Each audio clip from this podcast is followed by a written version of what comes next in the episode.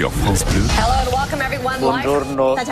Buenos días. Guten Morgen, meine Damen und Herren. Le monde se lève tôt. Marine, direction les Pays-Bas avec un couple qui s'est donc échappé de son hôtel de quarantaine. Oui, un homme espagnol de 30 ans, une femme portugaise de 28 ans arrêtés dans un avion à l'aéroport d'Amsterdam alors que l'appareil s'apprêtait donc à décoller vers l'Espagne. Ils ont fui un hôtel où des passagers positifs au Covid étaient retenus, hein, tous issus de deux vols ayant atterri vendredi à Amsterdam et en provenance d'Afrique du Sud. 61 étaient positifs au Covid-19, 13 au variant Omicron. Des poursuites pour atteinte à la sécurité publique sont engagées contre le couple fugueur.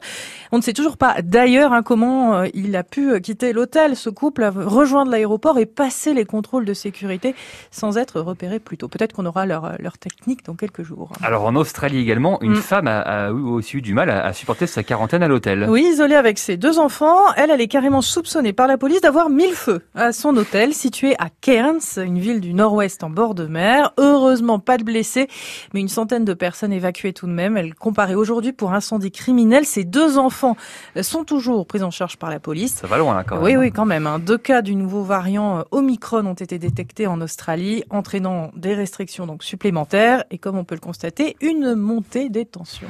Direction la Nouvelle-Zélande à présent avec cette députée qui est partie accoucher à vélo. Oui, Julianne Genter, élue écologiste, est allée au bout de ses convictions. hein, C'est le moins qu'on puisse dire. Elle raconte tout sur son compte Instagram, photos et vidéos à l'appui.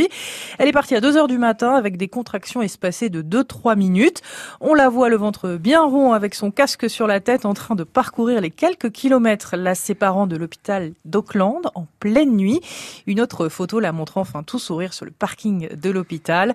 Alors la députée de 38 ans qui relativise tout de même, la route était essentiellement en descente et le vélo électrique, ça a duré 10 minutes, donc ça va. On est rassuré. Voilà, elle prouve encore une fois que ses actes sont en parfaite adéquation avec ses valeurs et celles de son parti. D'ailleurs, elle avait fait la même chose pour son petit garçon il y a trois ans.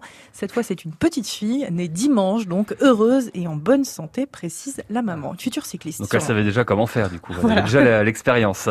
Et puis Miami en Floride, euh, la ville qui rend hommage à Joséphine Baker. Oui, avec une soirée musicale hier soir à l'initiative du consulat de France. Pourquoi Miami? Eh bien parce qu'en décembre 1951, la plus résistante des meneuses de revue avait refusé de se produire dans une salle qui euh, refusait l'entrée au noir. Elle avait dit non au gros gros salaire qu'on lui proposait. Euh, Je ne peux pas travailler dans un endroit où mes semblables n'ont pas le droit d'entrer, euh, avait-elle dit. Devant l'insistance de la chanteuse, le patron avait fini par céder à l'époque et les noirs étaient acceptés dans la salle.